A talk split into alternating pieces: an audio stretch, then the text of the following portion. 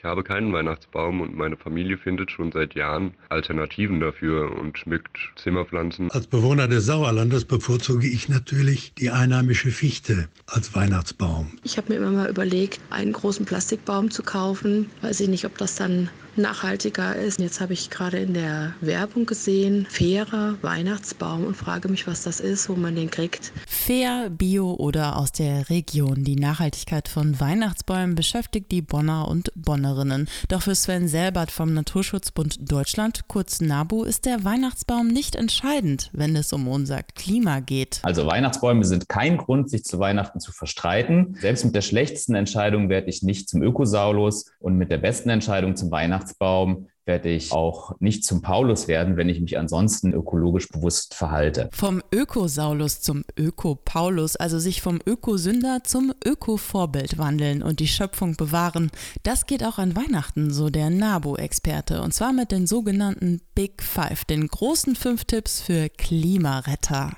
Das größte und wichtigste eigentlich, was im eigenen Machtbereich steht, das ist die ganze Frage nach Wärme. Das heißt, wie heize ich und wie bereite ich mein Warmwasser auf? Kann ich da vielleicht mein Verhalten verändern, schlauer lüften, weniger heizen, Räume, die man nicht braucht. Auch das Einsparen von Strom hilft der Umwelt, so Sven Selbert.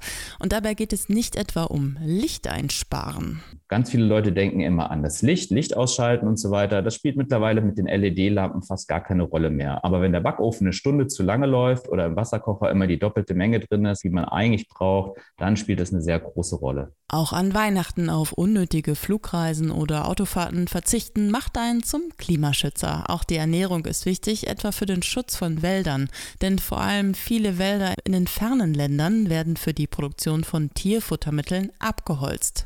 Und der letzte Tipp von NABU-Experte Sven Selbert betrifft die Geschenke. Besonders wichtig ist die Frage nach Überkonsum. Den sollten wir natürlich vermeiden. Also, was bedeutet das zu Weihnachten? Das heißt, wir wollen Müll vermeiden. Vielleicht kann man auch undinglich schenken. Zeit und Zuwendung sind vielleicht wichtiger als irgendwelche kleinen Nippesgeschenke.